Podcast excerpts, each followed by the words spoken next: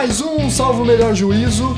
Hoje, com uma bancada diversa, diferenciada, aceitando as cotas de outras profissões, Olha inclusive, já que havia muita crítica que só esse clubinho, essa corporação dos juristas que ganham 100 mil por mês estavam se reunindo às escuras.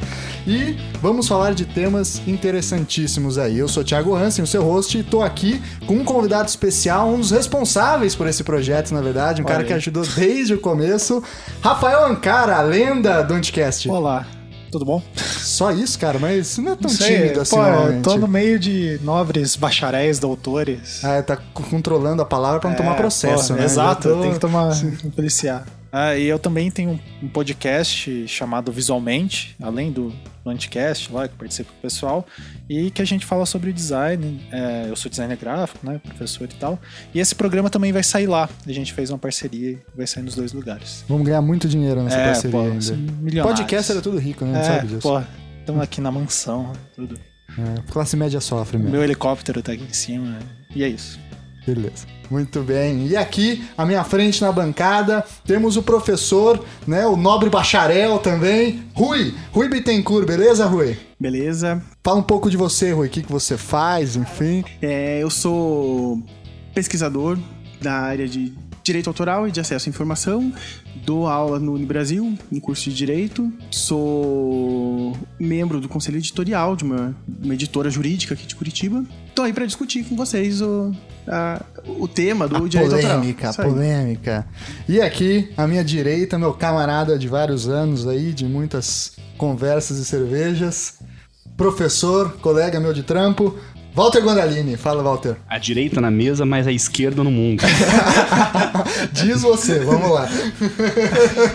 Diz aí, Walter. Sou professor da universidade, pesquisador de história do direito, advogado e pitaqueiro de assuntos em geral. Exato, uma profissão muito relevante. E colecionador de quadrinhos, Walter, também. Sou, Ah, é? sou Olha aí. também. Tá vendendo alguma coisa? Quer anunciar? Não, já tô um jabá? comprando, tô comprando. comprando. Colecionador sempre tá comprando, né? cara?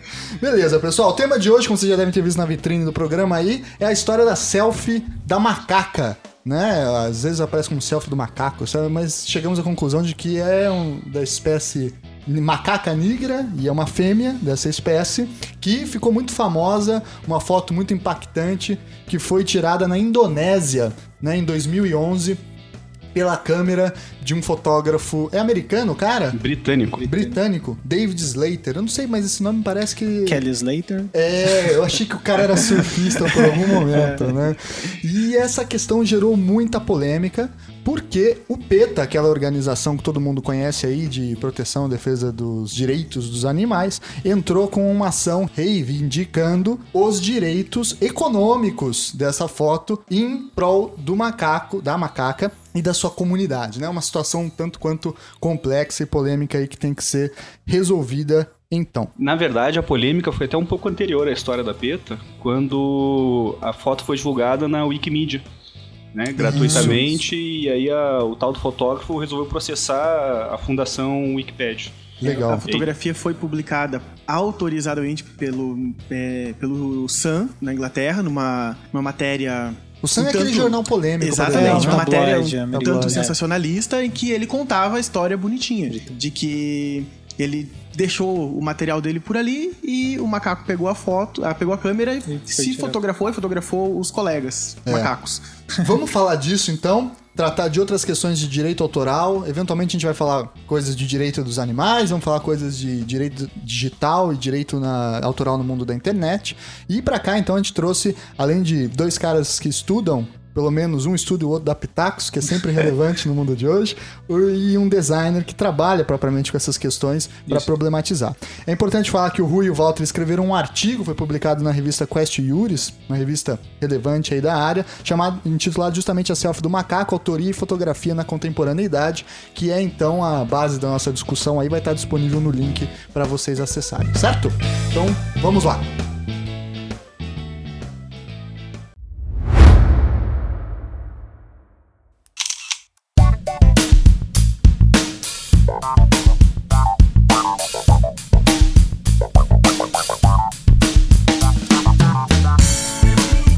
Então, pessoal, hoje tratar essa questão da selfie do macaco, eu até conversava com o Ankara né, que o foco dessa discussão de hoje vai ser tentar chegar à conclusão se um macaco bem treinado vale tanto quanto um designer ou não. Né, vamos ver se a gente chega a uma conclusão é jurídica possível. desse tema. Substituir Né? design. Não precisa nem de treinamento, né?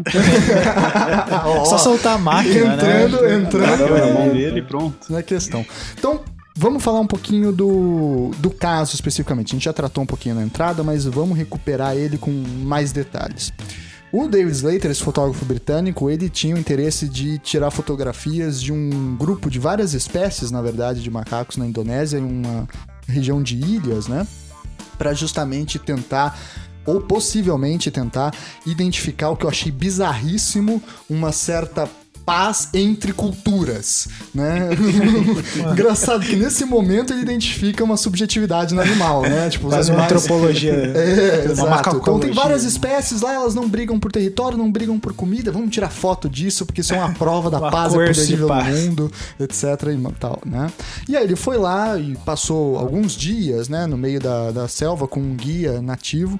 Só um detalhe que esses macacos que viviam em paz eram macacos punks, segundo o David Slater. Punks. Eles tinham um, um um cabelo punk e olhos avermelhados. Ah, eu pensei que eles tinham bandas de, É. de rock que tocavam em bares. E, e apesar dessa característica, eram pacíficos. Você vê que curioso. Né? Você vê, é tipo o João Gordo hoje em dia, faz só a receita vegana. Será que são punks vendidos pro sistema? Olha, João Gordo, não briga com a gente, eu gosto do seu programa e eu até comprei uma pimenta sua. Olha aí. É, então, João Gordo assiste o Salvo Melhor Juízo? Ah, agora vai, né? Eu vou É, indicar, foi citar citado. ele lá, ele vai ficar louco, vai querer xingar a gente.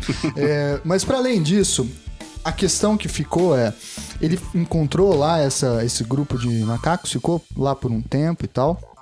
E deixou, parece, é, um tripé, uma máquina, etc. E saiu pra fumar, até onde eu entendi. Né? Eu- O que eu achei muito estranho, porque ele não fumou ali já do lado da máquina. Ele Mas tá ele na se- natureza, pô. É, isso. Aí, é que devia estar uma coberto. cabine. É, devia estar coberto, né? E aí ele. Bom, aí ele se afastou e parece que, diz ele, alguns macacos teriam roubado a câmera dele. E depois que ele recuperou essa câmera, o filme dela, né, o filme digital no sentido, estava cheio de registros de fotos tiradas pelos macacos, né? E aí essa foto famosa que tá aí até na vitrine do programa. Em seguida, a Wikimedia, né, que é a organização por trás da Wikipédia, que, enfim, disponibiliza ali, sem fins lucrativos, até todo aquele papo que a gente conhece quando tem aqueles banners gigantescos pedindo doação, a Wikimedia pediu, é, colocou essa foto em domínio público, em Creative Commons, falando que, afinal, o macaco, ele não tem direitos, né, não é sujeito de direitos, na verdade, e, portanto, ele não poderia reivindicar direitos autorais dessa foto, essa foto não se enquadra em nenhuma legislação autoral, logo ela está no domínio público. Correto? O David Slater processou, chegou a processar, Chegou. né? E o que que deu o resultado desse primeira parte do processo? Está rolando ainda, né?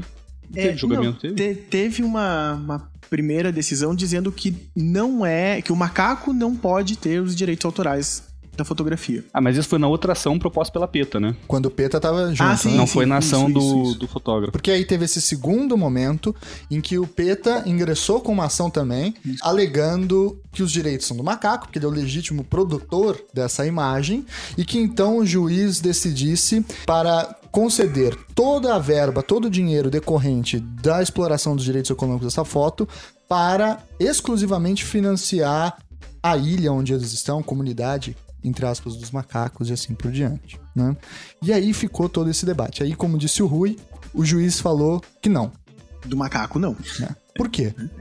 Porque o macaco não pode ser, de forma nenhuma, autor se ele não tem o espírito. De, aquele espírito que é um dos elementos essenciais que o direito considera direito autoral, o espírito de criatividade. Se não tem o elemento criativo, não existe direito autoral. Tá. se não existe direito autoral. se o macaco bateu a foto, fez a fotografia, e, mas sem o intuito de criar alguma coisa nova, não se considera que exista aí direito autoral. Mas por que, que a gente pode falar que o macaco não tem espírito criativo? Né, assim, parece que isso é muito canetada de juiz. É engraçado porque é um parêntese, né? Tem. é, agora eu não vou lembrar o nome exatamente, depois eu te passo pra você colocar na postagem.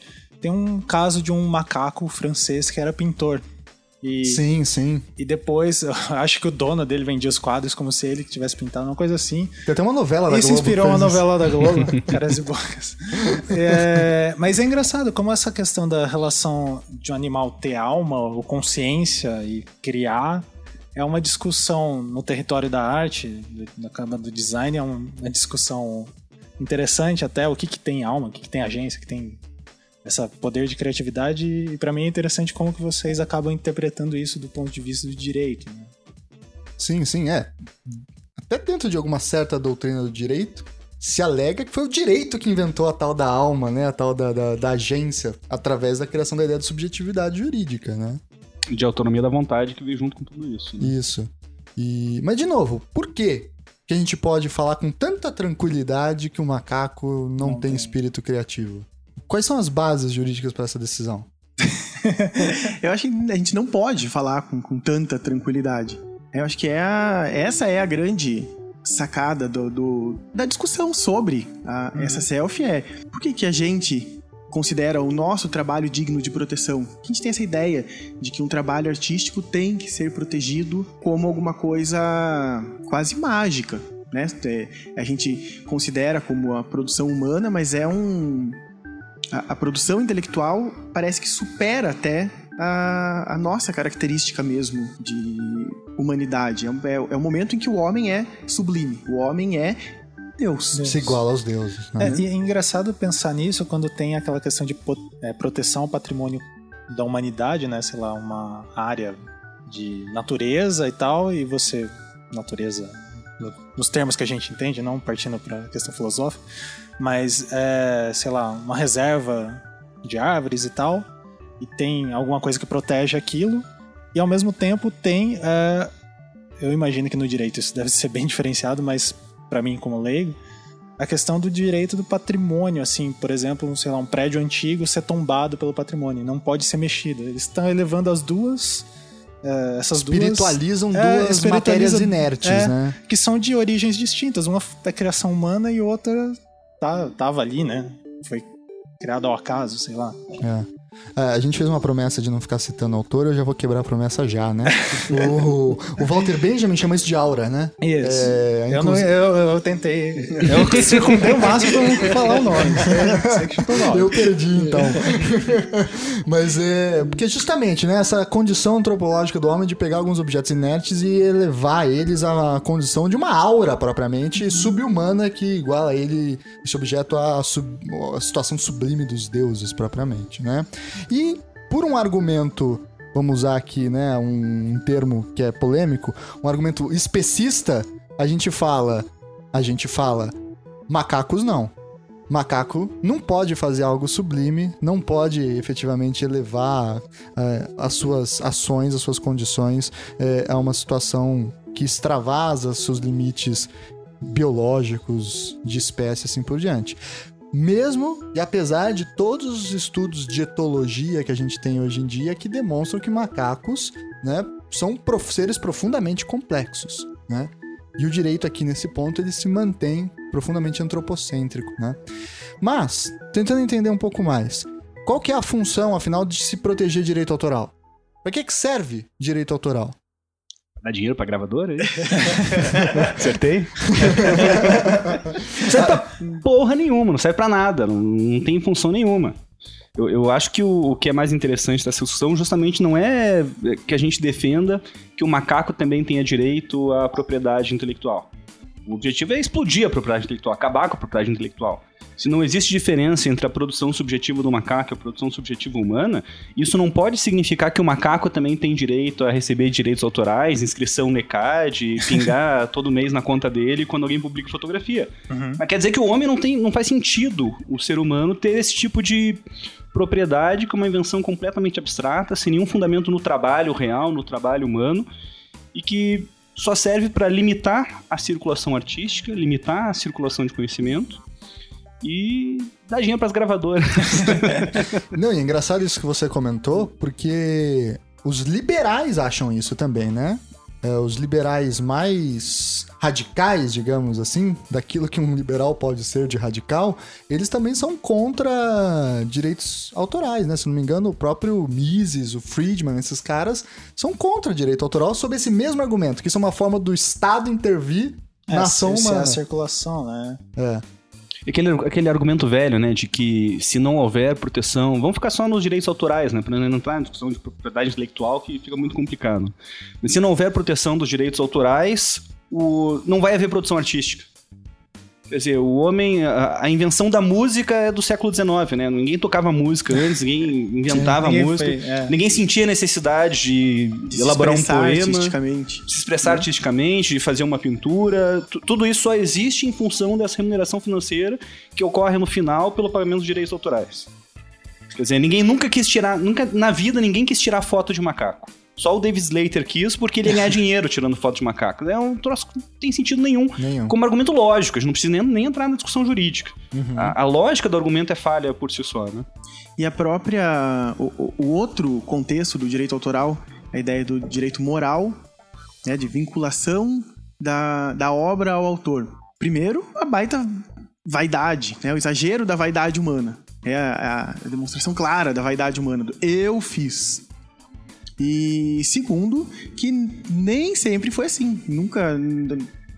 Não era uma coisa tradicional, por exemplo, durante a Idade Média, o pintor colocar o nome dele embaixo É, não, do quadro. não se assinava, Sim, inclusive. né? sim, né? A obra era da coletividade. O autor é uma invenção moderna. O né? autor é uma invenção moderna.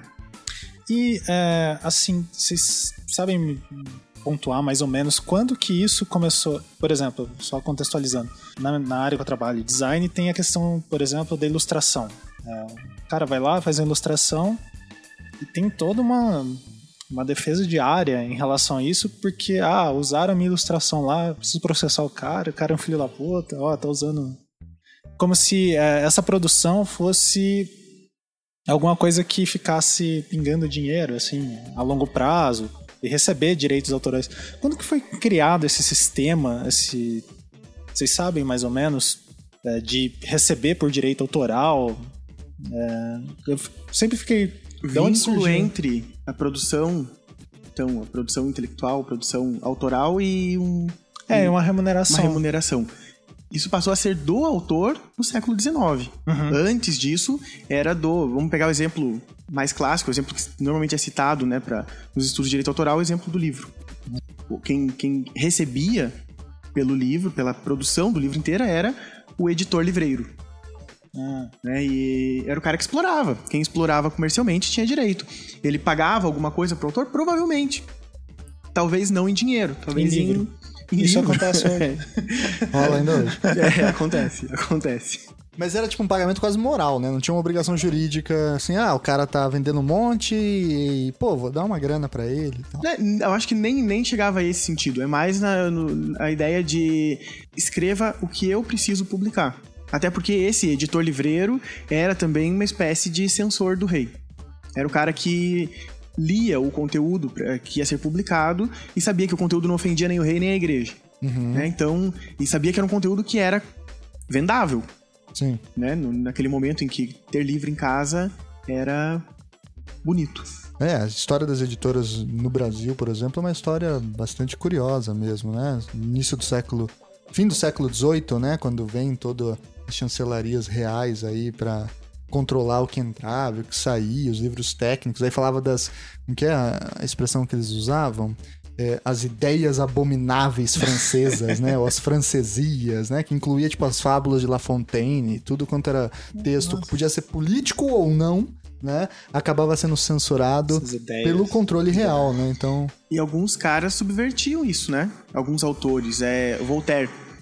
Voltaire escrevia textos curtos que eram, na verdade, mais livretos, panfletos.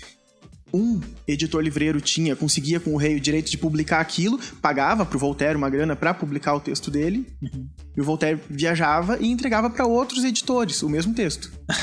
olha só. Isso pelo- também acontece ainda pelo- hoje. É, distri- chama de distribuição de artigos, né? Processo de salamização da salamização, produção científica. Mas ele fazia pelo desafio, pela brincadeira contra o cara que ia lucrar em cima da produção dele, né? Entendi. Mas então, dinheiro mesmo aparece só a partir do século XIX, remuneração financeira a partir do século XIX. Mas a ideia de que o ser humano é um, um- um sujeito, né, um ente que cria e tem direito pela sua criação é algo que está lá em Locke já, por exemplo, né? Quando ele vai falar que o direi um dos direitos naturais é o direito à sua propriedade, porque é justamente é o produto da razão e da extensão da razão do homem nas coisas e na natureza. Então, quando o homem transforma uma árvore em uma mesa, ele é dono dessa mesa, porque há ins- a inscrição nessa mesa da razão humana. Mais que da razão, né? Do trabalho corporal, né? Trabalho o homem como corporal. também. proprietário do seu corpo é proprietário também de tudo aquilo que o corpo produz é, na natureza. Isso é interessante, tem uma moral cristã pesadíssima aí em cima, né? De tem que ter trabalho para você ter direito. Uhum. E quando a gente cai no, no direito autoral de obras de arte contemporâneas, o pessoal se choca. Ele fala, ah, mas tem direito autoral sobre isso? Que é o caso da fotografia. É o caso dessa fotografia. Por que não? Qual que é o- a, a diferença, né, do... Na verdade, se o que a gente está privilegiando é o trabalho intelectual, em tese é a, a expressão intelectual, é, se o cara se esfola para fazer aquilo, ou se ele teve um clique de gênio e, e fez uma pincelada a obra, para quem consome a obra não, não tem diferença. Sim. É Se ele interessante. teve um clique de gênio e colocou um mictório de ponta cabeça na Exato. parede, Assinou do lado. Ou pôs uma roda de bicicleta. É cima de um interessante que tem um artista contemporâneo, não vou lembrar o nome dele. Tem aquele site lá, Suicide Girls, lá nas gurias, né? É, e daí ele pegou a foto, o site, sei lá, tipo como se fosse uma Playboy alternativa, assim, a galera paga por mês e pode ver as fotos das gurias. O cara pegou as fotos é, e colocou, e fez uma obra de arte com essas fotos. Ele imprimiu e ganhou prêmio com isso, ganhou dinheiro e tal. E daí, acho que as gurias estavam processando, o site estava processando o cara. E daí, acho que eu lembro que ficou nessa discussão, assim. É, tá, mas por que ele, ele não pode fazer? Ou A partir de que pode? momento é arte ou... É, né? esses limites são muito. é, eu não faço ideia de como vocês discutem essa questão de, de delimitar isso, ou se tem que delimitar mesmo. Mas acho que interessa mais o que vocês, designers, falam do que a gente no direito fala. Então, é porque a gente não tem unanimidade, né? A gente também não. É, É, então, tem, é, tem uma, uma questão muito engraçada, porque se quiserem, a gente decide por vocês. É, Só que tem que pagar bem. delegar. Vamos negociar. né? Que assim, tem uma, uma parte muito grande é, dos profissionais que defendem é, uma estruturação melhor do que a gente compreender melhor do que é direito autoral, saber esses limites, para proteger a nossa produção e também não ofender a produção do colega e etc. Só que as novas gerações é muito difícil deles entenderem isso e eu compartilho desse pensamento das novas gerações. Assim, é, por exemplo, eu posso passar um exercício de ilustração em aula para um aluno e falar, ó, é, faz um desenho aí do Mickey. E o cara pegar lá um, um desenho do Mickey do, do Google e desenhar por cima. E daí como que eu vou explicar para ele, cara, isso é perigoso, isso que você fez, porque pode dar problema, direito autoral e etc. Esses limites, eles são tão é, frágeis é, de explicar e não faz sentido na razão, do jeito que está se constituindo que essas pessoas estão experimentando o mundo e, e trabalhando e entendendo a profissão, não faz sentido nenhum. Ah, porque eu não posso fazer isso, tá ali. Porque eu não posso usar, tá à minha disposição. Por que, que ele não pode, Rui? Em tese, é bom, quer que fale juridicamente, não pode, porque né, existe uma proteção legal de, é, interna, de tratados, e especialmente o caso do Mickey é né, um caso clássico, especial do, do direito autoral no mundo, porque o tempo de proteção das obras intelectuais é aumentado cada vez que o Mickey vai cair em domínio público. Ah, é? E é, Dá 75 anos, ah, prorroga. Tipo, o Mickey carrega. eles al- alteram a lei. É, assim vai. Lei de Mickey. Qual lei que é a de lei Mickey. agora? No momento, quantos anos são para domínio público? Pro Brasil, é, 70 anos, do- é, contando 1 de janeiro seguinte à morte do autor. Tá. Os tratados de propriedade intelectual, dos quais o Brasil é signatário, falam tem que ser pelo menos 50. Então, já começa aí. Por que a gente está protegendo mais? E está protegendo mais produção alheia, nem é produção brasileira, né? A produção brasileira não puxa tempo do, do direito autoral para cima. O que puxa é a produção das grandes produtoras americanas. Entendi. Mas voltando ao, ao caso do, do, aluno do Ankara que tá chorando nesse momento, porque é, ele não porque pode desenhar o Mickey dele. Por que que, então, o que, que vai acontecer com o aluno, cara? É, não, é isso que é legal. Por que, que ele não pode fazer? Não tem como a gente falar por que, que ele não pode fazer racionalmente. Porque é uma explicação criada, uma explicação ilógica, uma explicação de, de proteção. Sim. Né? Uma, uma, uma reserva de mercado em todas as áreas que trabalham com produção intelectual. Só por isso, no fim das contas. É, não, não, é, não tem outra explicação que possa dar é como o Walter plausível. Falou. É basicamente para enriquecer as gravadoras. Né, contas, né? Enriquecer o Disney. Uma, uma coisa é você proteger e valorizar o trabalho concreto, o trabalho material daquele sujeito que sentou, às vezes, 20 horas em cima de uma prancheta para fazer um desenho. Você proteger o, o trabalho concreto desse sujeito e dizer que ele tem que ser remunerado por esse trabalho intelectual, que só por ser intelectual não deixa por isso ser um trabalho. Que é o caso, por exemplo, do Ankara fazer uma arte Exatamente. Fazer um design de um rótulo para um produto, por exemplo. eu posso até dar um, dar um exemplo. Isso já aconteceu várias vezes comigo. É, eu faço as capas lá do podcast. E várias vezes eu pegava a imagem, qualquer uma da internet, assim, e colocava lá. É, eu acho que o Thiago tem que pagar, por exemplo, as imagens do podcast. Salvo o melhor juízo. Olha aí. Tá essa era a minha pergunta. Eu vou ser processado por essa vitrine? Porque é, agora tá o macaquinho olhando pra todo mundo lá. E, e, eu, nos últimos anos, depois que aconteceu isso, é, que entraram, a empresa entrou em contato comigo e falou: Ó, oh, você tá usando a imagem no negócio. Eu falei: Não, sem problemas, eu tiro. Isso já aconteceu ao contrário comigo também, de usarem uma imagem que eu tinha feito. Então. Eu tenho sempre pegado coisas da Wiki, é, Wikimedia Commons lá. Você pode pegar da macaca se tiver lá ainda. E você fala, tá em processo. Uhum. é, mas é interessante, porque é, daí uma vez conversando com um advogado, também não sei, ele me falou que assim, cara, toma por base assim, é, se você não tá ganhando dinheiro tendo um fundo financeiro com isso, não, não é grave. É, isso aí é a questão do se você vai usar com, com um objetivo comercial ou não, é verdade e é mentira. Uhum. É verdade no sentido de que se você não não gerar um retorno financeiro grande, ninguém vai te encher, né? As pessoas só se incomodam. É, se não tá quando... ganhando. Né? Exatamente. E é mentira porque é, não, não existe nenhuma previsão legal sobre isso. Sim, tem um artigo lá assim, usar. se tiver de boa, se tiver usando só pra curtir, não dá treta não. Exatamente, não tem, não tem. Mas só, pra, só pra finalizar o argumento, uma coisa é você remunerar esse trabalho concreto, você senta e desenha. Outra coisa é você proteger o produto pela eternidade, quer dizer, Sim. ninguém poder... Eu não poder sentar e desenhar o meu próprio Mickey e colar na parede da minha lanchonete não, não faz sentido isso. Não, não, tem nenhuma lógica. É igual proibir de contar piada. E, e agora existe essa discussão, sim, né? Sim. É propriedade intelectual de piada. Quer dizer, o cara inventou ah, a é? piada. Você nunca é, viu? Não. Vê esses comediantes que estão na moda, esse stand-up tá. da vida, os caras se matam, porque Eles um roubou a piada do é, outro. Estão registrando. Não, não, tem cabimento. Proteção intelectual de, é, de autoria de receita. De lá receita, em São Paulo, né? O cara que inventou o dadinho de tapioca, ele quer proteger o. Não tem menor cabimento isso, porque você remunera o trabalho concreto do sujeito que senta, prepara aquela receita e te serve para comer. Você pode até remunerar o trabalho concreto do sujeito que sobe num palco e te conta uma piada. Mas se ser proibido de repetir essa piada para outra pessoa depois? É, isso daí seria desconsiderar as apropriações culturais que a gente faz das coisas, né? Exatamente. Por exemplo, sei lá, o Mickey. Mickey deixou de ser um personagem do Disney. Ele é um personagem cultural. Há 80 anos, sei lá. É, ele é um personagem cultural. Significa a cultura americana. Uhum. Você pode usar como símbolo e etc é, é, bem complicado. E daí tem essas questões. Um, um, outro caso que eu lembrei aqui, que esse é bem emblemático, é, agora eu não lembro se era Renner, Riachuelo ou C&A. Se alguém quiser processar, processa o Thiago. Não, não, não. Que, que usaram... O caso do beco do Batman. Isso. Que usaram ilustrações de uma... Eu não sei se foi esse caso. Eu lembro de um caso que usaram ilustrações de uma guria que eles pegaram na internet. Ah, sim. Eu... E e vendiam nas lojas. Daí, esse caso eu acho que sim, porque é uma grande empresa que teria como contratar a guria e pagar e etc.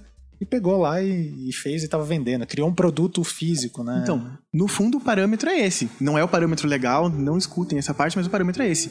Alguém está ganhando dinheiro, de preferência muito dinheiro, vai aparecer outra pessoa para reclamar. Ou quantas vezes o Porta dos Fundos foi acusado de plágio? Sim, Se o Porta dos Fundos tivesse 100 visualizações por mês ah. Teria alguma acusação de plágio? Nenhuma. É. Né? Se eles fossem, não fossem patrocinados. Gente, a gente tá copiando tudo aqui agora. Ninguém vai processar, gente. Ninguém escuta não mesmo. Sei,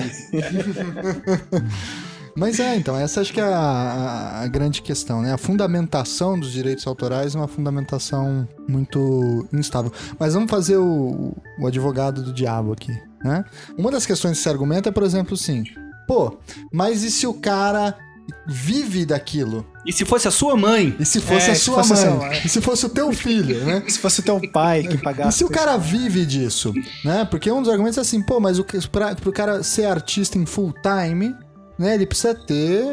ah, receber a grana, por exemplo, de uma música. Olha, o dia que o Bono Vox estiver andando de Fusca, a gente conversa. De acordo. Não, mas é. Eu acho que tá fechado o argumento. Eu acho que eu posso, eu posso chegar numa categoria que não anda nem de Fusca, mal consegue pegar de ônibus os designers. Eita, no momento chororô exemplo, agora. é... não, é que o que muito se, se comenta é assim, ah, sei lá, pô, ilustração. Vamos supor, o cara compra lá as tintas, tinta é uma parada cara pra caramba, porque só tem importado e, e etc. Ele gasta um tempão lá fazendo, e sei lá, e ele ganhou dois mil reais por aquilo e ele ficou três meses trabalhando naquele negócio, o tempo todo. Daí ele vende pra um lugar, e daí as- os direitos de imagem, de reprodução, por exemplo, para veículo editorial é bem louco, né? Porque você recebe pela estimativa de publicação, é, de veiculação, né? Por exemplo, se uma imagem vai aparecer, vai ser numa revista de grande circulação, você ganha mais, etc. Deveria ser assim, né? Uhum. Então, será que é o problema? é, eles estão querendo puxar de uma base legal, assim, um problema que é do mercado? O mercado não paga bem esse tipo, esse modelo de serviço. Em vez de mudar esse modelo de serviço, ah, não, Chamam vamos o direito pra Chama- resolver. chama um advogado pra dar um jeito aqui. e com uma promessa falsa, né? É. Prometendo pra todos os músicos de barzinho que um dia eles vão ficar ricos igual o Bono Vox. Sim. né? Vamos proteger a sua propriedade intelectual, sua música vai estar aqui registrada no ECAD. Toda vez que alguém tocar essa música, você vai ganhar dois centavos. Daí a música toca 18 e nós, vezes, na ECAD, verdade. vamos ganhar 20 reais. É, Nem um- os dois centavos o ECAD paga, né? É, Fala, fala os de- podres de- agora. de fala os podres do ECAD. Eu quero saber os podres do ECAD. Então, não, não tem como falar os podres do ECAD, porque o ECAD é uma caixa preta. Ah, é? né? A- Qual é que é a natureza jurídica do ECAD? É uma associação? Tipo assim, que que é? natureza jurídica CBF ao quadrado. é, uma, é uma empresa. O ECAD é uma empresa. Ela não é um órgão público, nada? Não, faz o servi um serviço que é de natureza ou de finalidade pública. Seria É, de é que defende finalidade- uma, é, uma categoria, né? de Exatamente. Mas qual é o, o papel do ECAD? Ele é uma associação das editoras musicais, das gravadoras do Walter. Walter é E- cantor, pra quem não sabe. tá, isso aqui ele não deu muito certo nessa carreira e tá destilando todo o ácido É, dele. eles não me pagaram os direitos autorais aqui. Agora eu sou contra. E as gravadoras, então, essa associação de gravadoras, tem uma, uma fórmula de que, que ela usa para fazer o cálculo de quanto ela vai pagar para cada músico pertencente aos quadros daquela gravadora. E, e o cara que não é de gravadora, né? O músico independente. O que, que representa o músico independente? Ah, eles têm a Associação dos Músicos Independentes, que com certeza tem os mesmos acessos, a mesma estrutura que as grandes gravadoras, né? Sim. Claro.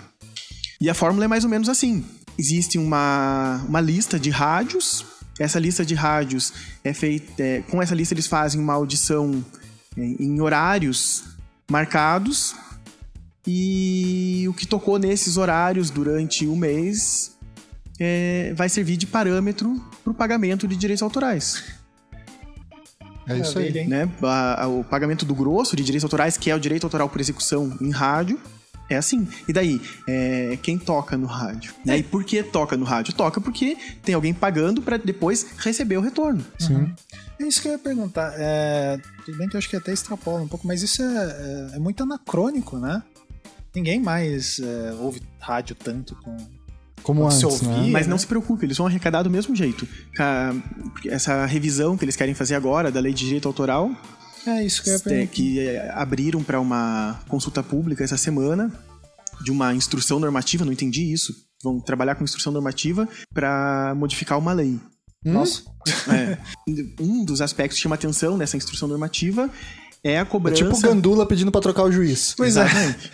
E é, Pô, exatamente. é ótimo. E é, é uma cobrança, uma cobrança, vamos simplificar, a cobrança de, de taxa do ECAD, dos serviços de streaming de internet. É, porque é uma. Na área do podcast, assim, isso é uma dúvida que quase mata a galera.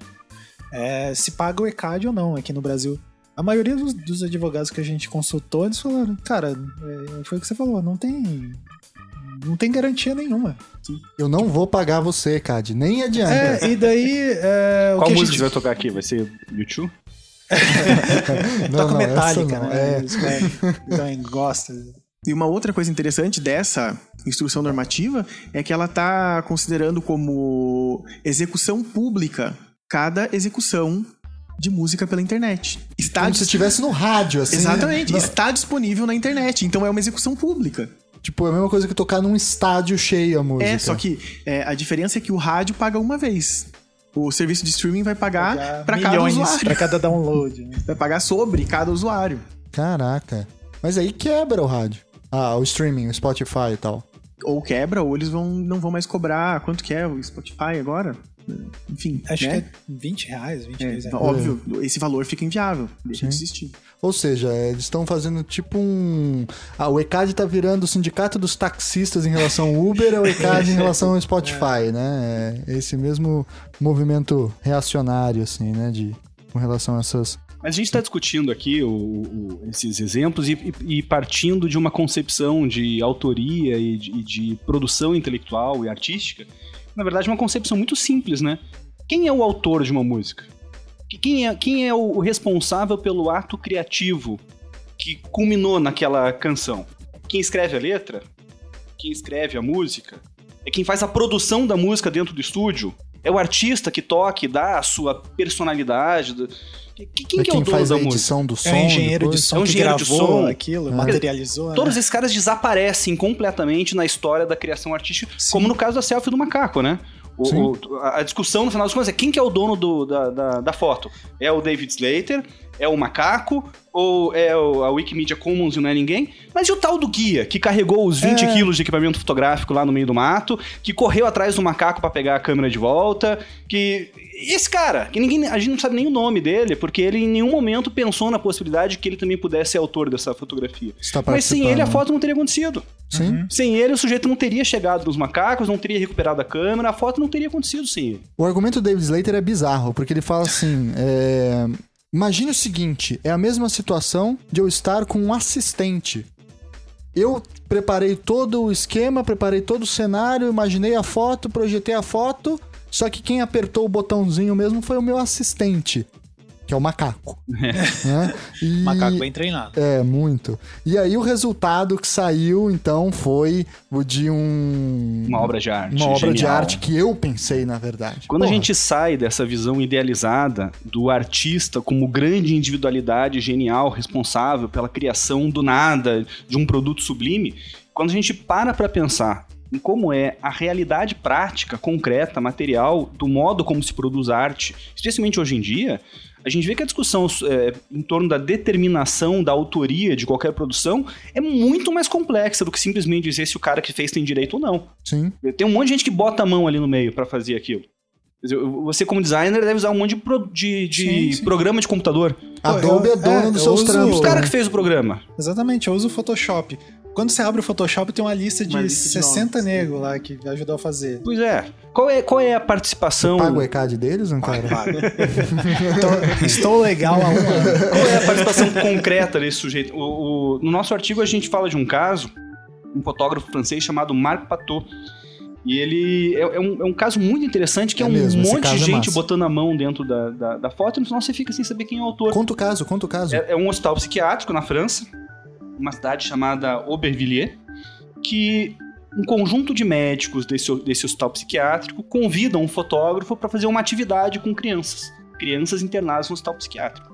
Os médicos convidaram, ah, traz o fotógrafo aí para brincar, fazer uma atividade artística, vamos ver se eles melhoram, se eles se desenvolvem, fazer uma coisa diferente.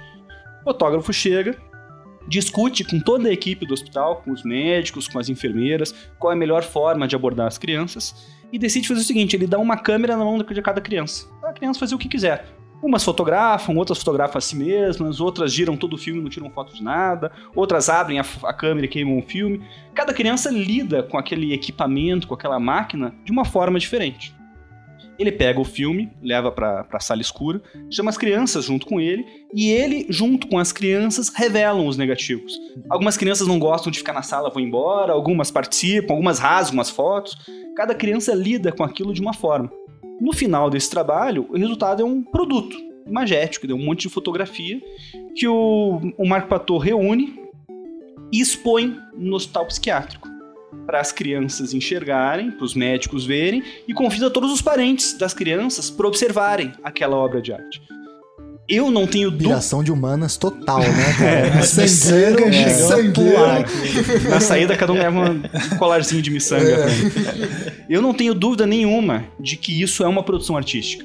No sentido de que gera afetos, gera Sim, sim. interconexões subjetivas, gera um impacto emocional. Eu fico imaginando o sentimento do pai daquela criança de ir no hospital psiquiátrico, onde o filho dele está internado, porque ele tem alguma doença mental ou tem alguma doença E psicológica grave, né? Porque não pode nem ficar em casa. grave, tem que porque ele ficar tá no hospital, e enxerga aquela produção artística que o filho dele fez e que um fotógrafo ajudou ele, o filho dele a fazer, mas que tá lá, foi o filho dele que fotografou, que apertou o botão. Quer dizer, isso tem um impacto estético e afetivo enorme. Até a gente, só de ouvir essa história, Sim, sim. já sente alguma coisa, né? E quem é o dono dessa? Quem é o autor? Quem fez a fotografia? Foi o Marco né? Pator? Foram as crianças sozinhas? Foram os médicos? É, é todo mundo junto, quer dizer, a, a autoria, a produção estética, especialmente hoje em dia, é algo muito mais complexo do que simplesmente identificar quem foi o criador da Exato. ideia genial. Não existe o criador da ideia genial. Isso é uma ficção moderna, uma invenção nossa para justificar toda essa estrutura jurídica que, que a gente inventou. Mas isso não existe. Tem um, um- um aspecto interessante na nossa lei atual de, de direito autoral. É, A lei fala das obras coletivas. E daí você pensa, ah, isso é uma obra coletiva. Maravilha. Só que a lei des- descreve a obra coletiva como sendo uma obra em que você consegue identificar a participação de cada um dos autores. Cada um fez a sua parte e aquela parte é identificável Por exemplo, um filme, né? que cada um tem o seu papel, a sua, a- a- o seu trabalho ali dentro. Sim. Né? Apesar de que do filme a- o direito autoral vai ser do, da- do produtor. Sim. Então, um livro. Escrever um livro de uma coletânea de artigos, cada um tem a sua parte delimitada lá, e isso é uma obra coletiva. A parte de cada um está protegida pela lei de direito autoral proporcionalmente. Maravilha. As crianças de hoje trabalham principalmente na internet. Nessa, a linguagem de internet de hoje não trabalha mais com obra coletiva, eles trabalham com obra colaborativa. Né? Você faz um trabalho em cima de outro, em cima de outro, em cima de outro, e aquele, o trabalho original já não existe mais. Já passou, já passou por umas 10 gerações de trabalho, um em cima do outro, feito no computador. Tem trabalho também de quem criou as ferramentas para produzir aquilo, né? Mas é, essas crianças não têm mais a noção de essa é a minha parte, isso fui eu que fiz. E eles não estão nem aí para isso. E isso vai ser interessante a gente aprender a lidar no direito autoral daqui para frente. Né? Quem é o autor dos artigos da Wikipédia, por exemplo? né? Nem a Wikipédia, propriamente. Nem a Wikipédia. É, é interessante isso. Agora eu não vou lembrar se é, é um, um dos filósofos. Pô, cara, você tá esquecendo tudo Cara, hoje, esquecendo cara. Tudo, ou se é o Walter Benjamin que fala isso. É, tem uma discussão dessa no design e o que o pessoal. Daí esse cara ele extrapola, né? Ele fala, então o design só seria autoria, né? Você poderia falar que você é autor daquilo se você fizer a tua ferramenta do zero e produzir a arte. Por exemplo, eu no meu caso, eu para fazer a capinha lá do programa, eu aprender eletrônica, fazer um computador e com esse computador eu programar um programa que eu consiga mexer.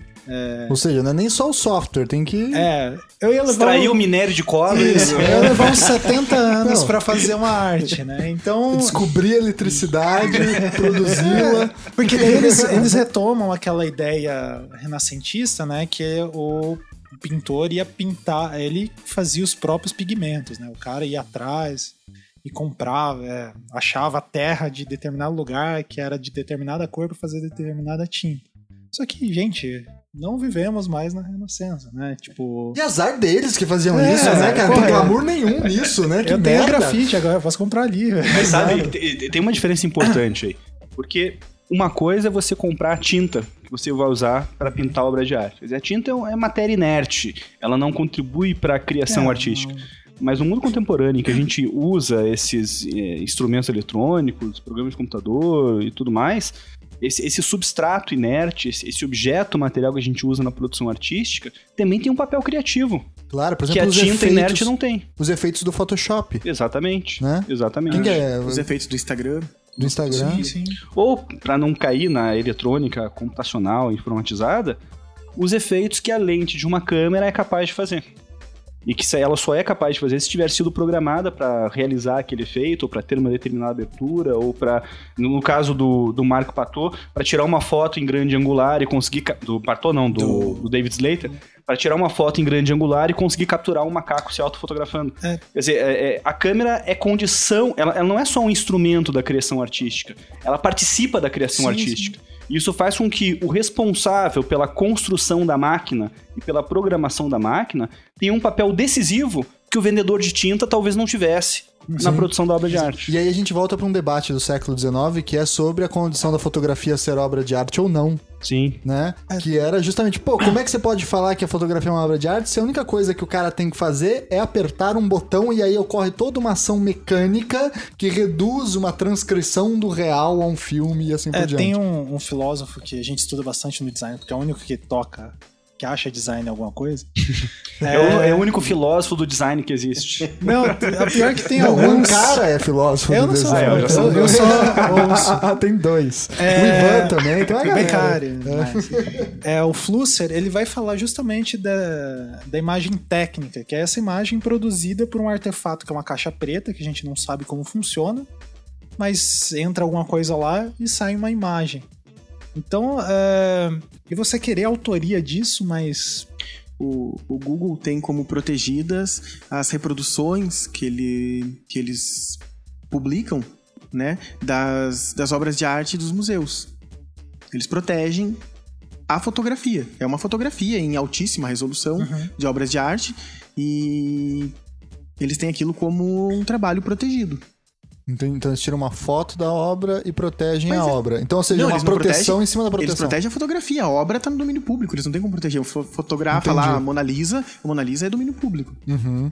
né? Mas a- a- essa reprodução que é só, é meramente técnica que o Google faz, eles consideram uma obra protegida. Não faz o menor sentido. Menor, não, não tem um, um mínimo de criatividade nesse nessa reprodução que eles estão fazendo. É, ou então aqueles livros é, medievais que eu já vi alguns que são. é, você tem que comprar o facsímile do, do livro, né? Sendo que. Quem que tá querendo o direito autoral desse livro? Pois é. Não, aí é pura especulação financeira da editora mesmo, né? Aí é pra, pra ganhar a grana mesmo, né? Mas voltando então à, à macaca, né? Voltando... Você ainda tá com a macaca. Ainda tô com... Macacos me mordam. O, a decisão que saiu agora é no sentido de que a macaca não é dona, né, dos direitos autorais, porque ela não pode ser o sujeito de direito. Foi essa mesma a fundamentação? É, Exatamente é. isso? Tá. Mas aí, em face de tudo isso que a gente conversou, que o Walter apresentou desse caso e tal, a gente pode, al- algo que os filósofos já fizeram, mas por que não a gente não pode se colocar nessa posição também? A gente pode decretar a morte do autor aqui também? Já foi decretado, já foi enterrado. Pode velar ele aqui, eu acho. Então vamos, Fazer aproveitar. uma Década de missa de 60. 70 ano da morte do autor. e- Então a gente pode dizer que, tipo, os direitos autorais são a sombra do Deus morto, pra usar uma ideia nietzschiana. o assim, fedor do Deus morto. é, Os ossos. é, é o fedor do Deus morto, né? Mas então, como é que a gente resolve é, propriamente essa questão de direitos autorais? A gente sabe que tem toda um- uma questão econômica, etc, etc, né? Mas com o movimento da tecnologia cada vez mais crescente e a difusão das obras, etc, no domínio público e mesmo não no domínio público através do Google, etc, como é que a gente consegue imaginar uma resposta jurídica que seja mais satisfatória? O Walter defende simplesmente a extinção do direito autoral. É isso? Não, pera aí, eu nunca, nunca pensei. tem que pensar. A princípio sim, a princípio sim, tem que pensar melhor. Refletir um pouco mais. É, não, não, não, não, colocaria isso no papel, assinaria embaixo, mas... mas gritaria na rua, gritaria na rua. aqui, ó. Gritaria na um rua. protesto sobre isso você Sim, participaria. pode ser. Ia bater uma panela. E você, Rui? Você que estuda bastante essa área também. Como que você vê o futuro dos direitos autorais nessa questão? É, eu vejo basicamente como, como uma transição de direito autoral para um direito de reprodução. É mais próximo do que é o modelo americano lá, né? Aqui também a gente vai acabar se adequando a isso. Se adequando, não sei se é bom, porque né, se adequar parece que vai melhorar. Explica um pouco esse Sim. modelo pra gente. Quem explora comercialmente a obra, quem tem os direitos é, de exploração comercial da obra para o direito americano, é quem financiou a produção da obra para explorar comercialmente. Aqui não. Aqui quem tem o, o direito de explorar comercialmente pode, eventualmente, se quiser, ceder esse direito temporariamente para alguém é o autor. né? As, próprias, as próprias empresas de comunicação de entretenimento e de, enfim, de produção cultural vão já, já vão não, já estão tomando essa posição de donas do, do conteúdo. Né? É, uma, é cada vez mais normal que a empresa seja dona e não o autor. Muito bem. No, no caso da publicidade, por exemplo, é, quando você trabalha em agência, determinadas agências, é, você assina é, um documento lá explicando que o que você está fazendo ali é de propriedade da agência. Você não pode colocar no teu portfólio determinados trabalhos. Tem essa validade? Você consegue descolar a autoria do, do dono do negócio? A autoria não. É o- é- isso aí é o princípio fundamental do, do- do direito autoral, né? É a vinculação entre o autor e a obra. Aquela ideia que eu falei lá no começo, bem baseada na, na nossa vaidade. A gente não descola o nome do autor do, do que ele produziu. Aham. Isso de jeito nenhum. É uma coisa que é tradicional da, da nossa, da nossa cultura fazer esse descolamento. Por exemplo, a única rádio que em Curitiba que fala o nome do compositor da música é a é Paraná. Diz quem vai cantar e música de fulano de tal. Mas não fala engenheiro de som. O nome do Gerson não fala. Você não vale de nada. Chegamos a estaca zero. Não Mas- fala também do Benjamin Franklin, que inventou a eletricidade. Porra, cara que Marconi, ligou, né? é. O Marconi. Mas a, a ideia de você desvincular o, o autor da obra, isso é, é uma crueldade com o autor, né? Aham. Tem as mesmas licenças, essas licenças flexíveis que existem hoje para internet, Creative Commons, esse tipo de coisa. A única coisa, o único item que, que, vai aparecer presente em todas as possibilidades lá é citar o- a autoria. Uhum. né? Então, no mínimo isso tem que ser feito. Se quer, você quer liberar a tua obra para para que outra pessoa possa alterar ela, para que outra pessoa possa fazer exploração comercial dela, para várias opções. Ótimo. Mas você é o autor. Né? Em, em qualquer uma dessas licenças. Eu uso nas, nas minhas fotografias a, a licença mais aberta possível de, de Creative Commons. Você é fotógrafo? De brincadeira. Entendi. E- mas, né, tem alguma coisa lá no, no Flickr, tem alguma coisa no, no Instagram. As, as fotografias do Flickr, volta e meia, aparecem eh, em sites utilizadas. E eu não tô nem aí. Desde que tem meu nome, é a minha vaidade. Uhum. Né? Foto, Rui Bittencourt. É, então, esse é um aspecto que seria interessante pro design. Por exemplo, porque, vamos supor, ah, eu faço determinada arte lá e usaram ela em, sei lá, na China, um político tá usando a minha imagem. Só que é, o que eu acho que é interessante, é, uma circulação menor, é se o nome tá lá, alguém que gostou daquilo pode entrar em contato comigo para isso pode me gerar um trabalho. Por isso que às vezes eu sou eu sou bem. é, às vezes eu quase concordo com o Walter, assim, de tipo, tem que exterminar tudo, é, rever essa questão. Não, ele falou que grita isso na rua só, mas não assina embaixo, né? Não, eu empurro, eu falo, ó, ele, que- ele que deu ideia. Mas eu, eu acho que tem que ser muito revisto, e, e principalmente pelas classes profissionais que estão envolvidas com a produção disso. A gente tem uma postura muito reativa a discutir é, a questão de direito autoral e entender que tem esses, é, essas questões, né? Tem esses limites. É que daí vai ficar, ah, mas daí é uma proteção, é aquele negócio, ah, tem um quadrinho muito famoso que é. Tem um, sei lá, um faraó, não sei o quê, é, com a chibata na mão, assim, mostrando um quadro na parede para uns escravos. Ah, esse daqui são as pirâmides, vocês vão construir. é, vocês não vão receber, mas vocês vão ficar conhecidos pela eternidade, sabe? então, essa questão da, da remuneração, né? É tipo aquele poema eu do acho- Brecht, né? Sim, é, é questão de, de rever, né? Muito essas questões. Eu acho Mas- que passa um pouco só. é, passa um pouco também para vocês que trabalham com arte se acostumarem com a ideia de cobrar pela arte. Ah, tudo bem, eu sou profissional, eu trabalho com design e eu recebo por isso. Mas a gente tem alguma coisa na nossa cultura que diz que é feio receber por isso. É chato você cobrar por isso. Ah, eu vivo disso, dá licença. A minha hora de trabalho como designer, como pintor, como músico, vale X. Mas é diferente cobrar a hora de trabalho e cobrar a É. reprodução do produto, né? Exato. Só, eu só queria problematizar um pouco essa história do, do- do direito moral também do autor, né? É, acho que talvez o caso do design seja um pouco diferente, porque é um trabalho mais técnico, voltado para o mercado, pro- enfim, feito ah, de uma medida sob encomenda. Há, há controvérsias, Não mas, sei. mas é, é mais ou menos Mas assim, eu, eu não entendo o suficiente para dar pitaco. Sim, sim. Ah, não, isso pitaco dá pra dar sempre, cara, sempre. Eu vou falar que é já. É, é isso que você falou, né? Então tá, então tá. É, mas agora quando a gente pensa na obra de arte, por exemplo, vamos, vamos, vamos tentar eh, desconstruir um pouco o fundamento de tudo isso. Quer dizer, qual, qual é o valor da obra de arte? Pensar assim, qual é o valor? O que, o que, que dá valor a uma obra de arte? Tem várias, as- várias dimensões, né? Por exemplo, é, Por, por que, que a gente gosta de é uma tudo obra de imaterial, né? arte? É imaterial, é imaterial. É, por exemplo, sei lá, uma- um, um pintor que tenha feito poucos quadros, fica raro. Mas daí não, tem- não, eu digo nem o valor econômico, o, o valor Ah, estético. estético. Qual é o valor, o que dá valor estético para uma obra de arte? O- o- por que, que a gente olha para um para esse quadro na parede de uma moça tocando violão com um anjinho ali escutando?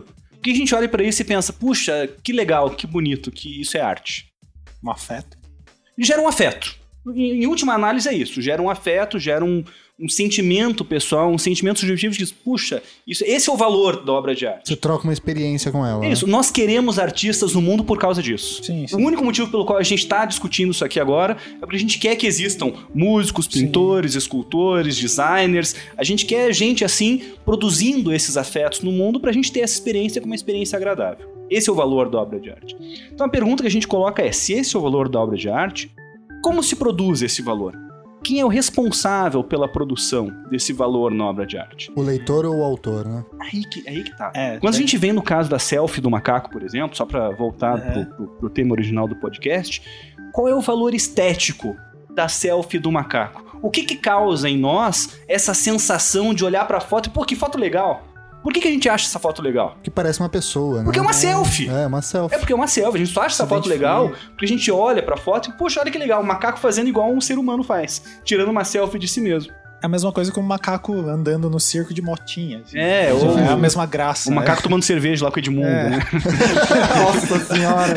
O cara É tudo desvia arte. É tudo arte. É tudo arte. Vamos cobrar do Edmundo, então. Não, se bem que o Edmundo tem o direito autoral, Ele então, tem o direito autoral. né? Inclusive do processo que ele deve ter tomado por. É.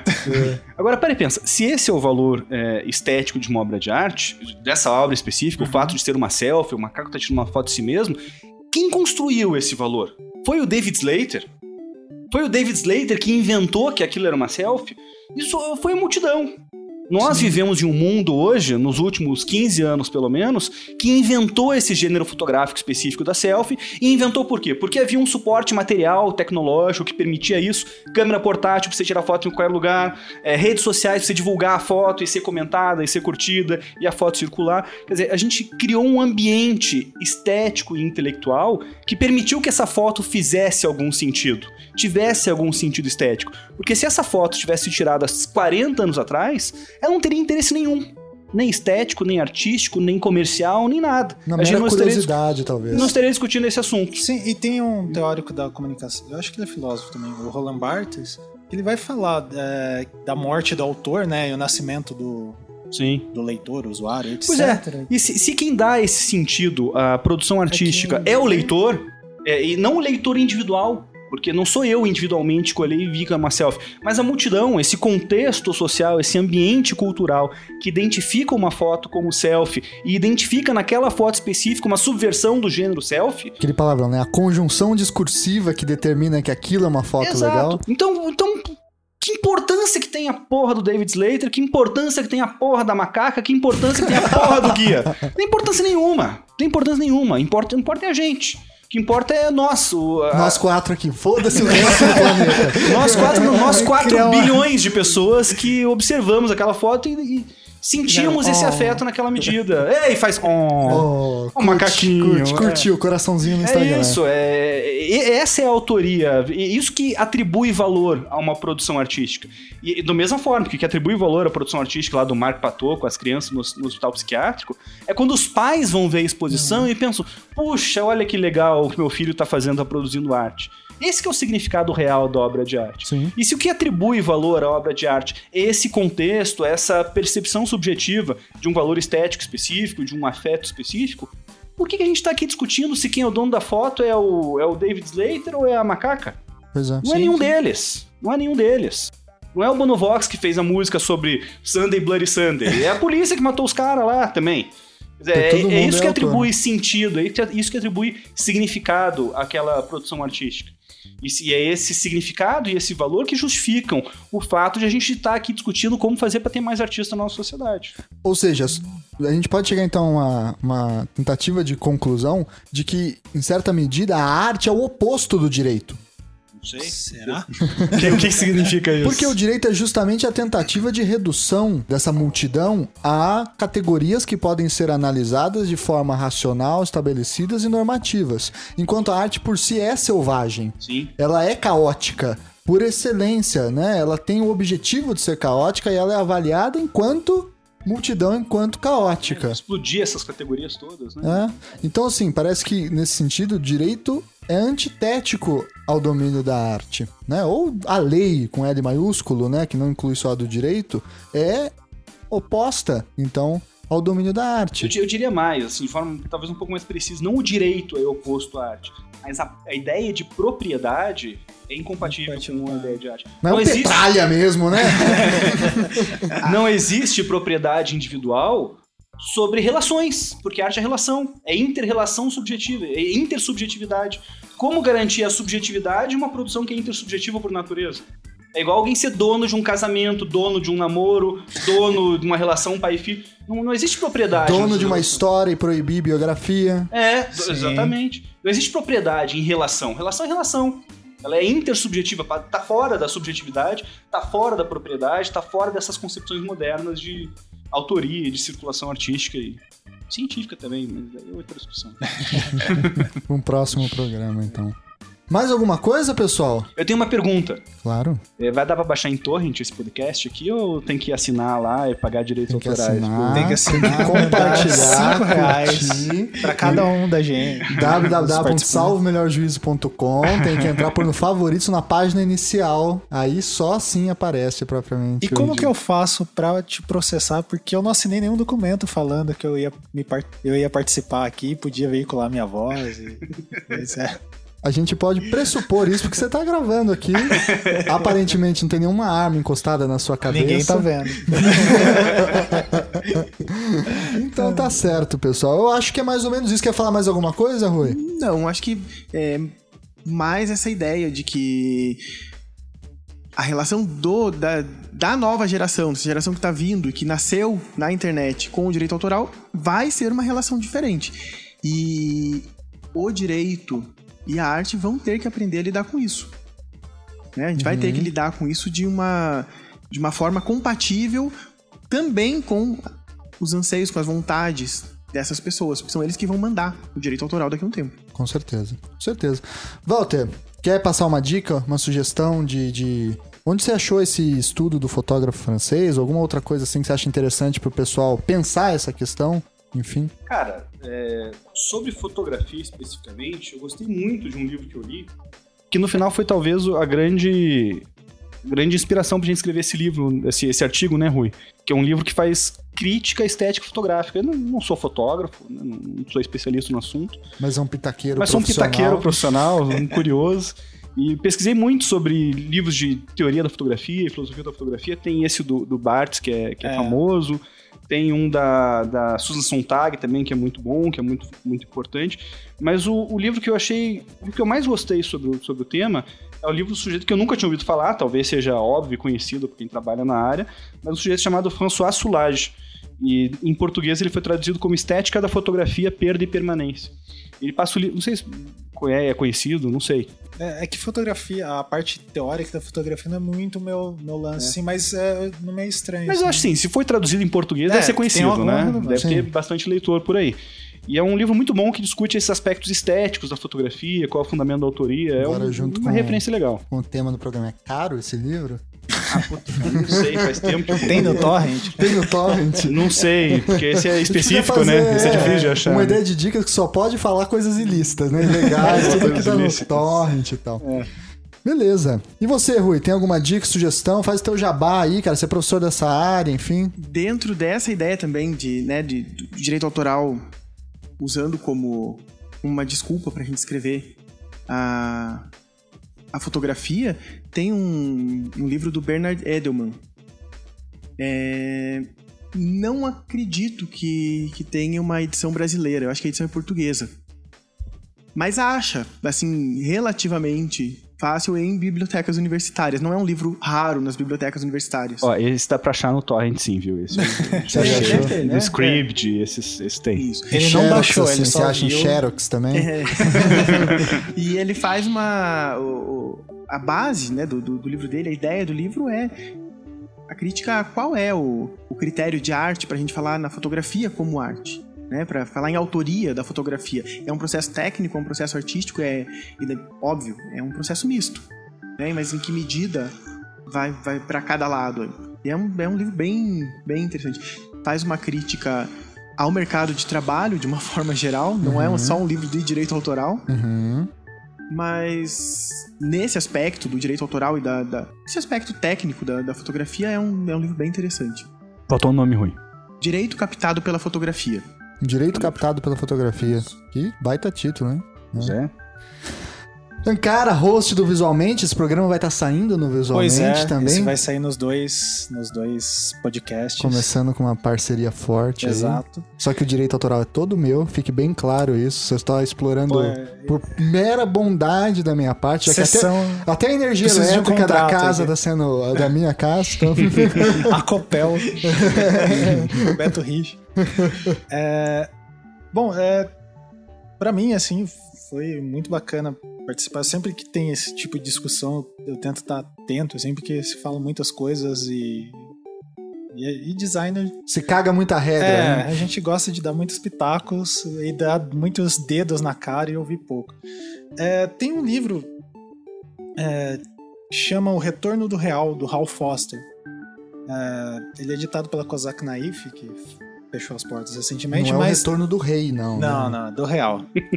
É, ele vai falar um pouco dessa questão da. Ele não cita exatamente autoria, etc., mas ele vai falar um pouco dessa relação da arte contemporânea e como que às vezes a fotografia e essas outras formas de representação começaram a alterar o jeito que a gente compreende arte. É, arte é uma- algo que eu estou estudando mais é, hoje em dia por curiosidade mesmo e para tentar diferenciar algumas coisas que eu tenho visto no doutorado, quer dizer, que já estou estudando pela- por causa do doutorado. E até para o design é, é algo muito subjetivo, assim, é- é, tem uma resistência muito grande em considerar o design como uma questão de arte ou não. É, mas enfim, é uma leitura interessante para todo mundo que interessa sobre o tema. Ninguém Massa. vai indicar o Walter Benjamin? Ah, não, tem esse. Tá proibido. Ele tá proibido até Ele tá- agora, ele até tá na indicação. Tá. Ele tá sendo perseguido pelos nazistas até agora. É, então é isso, pessoal. Queria agradecer a presença do Walter, do Rui e do Ankara. Assinem o Visualmente, o Isso. feed do Visualmente do semana. Acompanhem um baita podcast sobre design, arte, cultura como um todo. Assinem o feed de Salvo o Melhor Juízo. Entrem no site, no Instagram, Twitter, Facebook. Né? Mandem dicas, sugestões, e-mails, críticas sempre das leves, porque eu levo no pessoal. E, e é isso aí, pessoal. Então agradecer a todos. Vamos dar um tchau coletivo aí então. Valeu, Tchau, obrigado. tchau. tchau. falou.